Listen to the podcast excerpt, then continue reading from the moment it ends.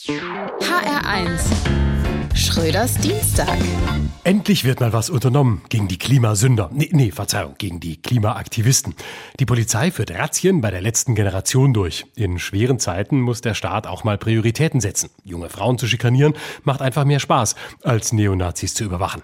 Und tatsächlich, die Beamten wurden sofort fündig. Klebstoff, Kartoffelbrei, Tomatensuppe, Pudding und sogar noch sehr viele andere Sachen, mit denen man potenziell werfen kann, möglicherweise sogar auf Kunstwerke oder Friedrich Merz.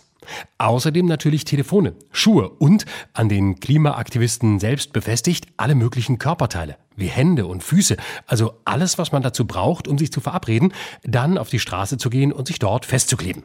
Der Vorwurf Bildung einer kriminellen Vereinigung. Kennt man ja, diese Mafia-Methoden, mit denen Berufsverbrecher versuchen, die Klimapolitik der Regierung durchzusetzen.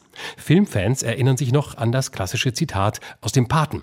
Ich setze ihm ein Klimaziel, das er nicht ablehnen kann.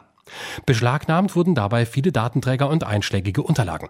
Das Pariser Abkommen, die Regierungserklärung der Ampel, der Klimaschutzplan 2050. Viele Politiker äußerten sich entsetzt, dass es wirklich Menschen gibt, die solche Texte lesen. Zugleich muss man natürlich mit einpreisen, dass hier junge Menschen auf eine schiefe Bahn geraten, die erst am Anfang einer kriminellen Laufbahn stehen. Bei den Reichsbürgern, mit denen die Klimaaktivisten derzeit oft verglichen werden, ist das anders.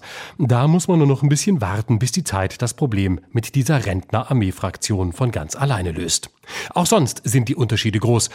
Und schon aus schierer Ökonomie muss die Polizei ihre Kräfte gut einteilen. Klar, da sind ein paar Kinderzimmer schnell durchsucht, während es Tage dauern kann, Razzien in größeren Villen, Schlossgräben voller Wasser und weitläufigen Burgverließen durchzuführen. Und natürlich kämen viele Reichsbürger nie im Leben auf die Idee, sich mit den Händen an Straßen zu kleben, schon weil sie anschließend ohne Hilfe gar nicht wieder hochkämen. Schröders Dienstag. Auch auf hr1.de und in der ARD Audiothek. HR1. Genau meins.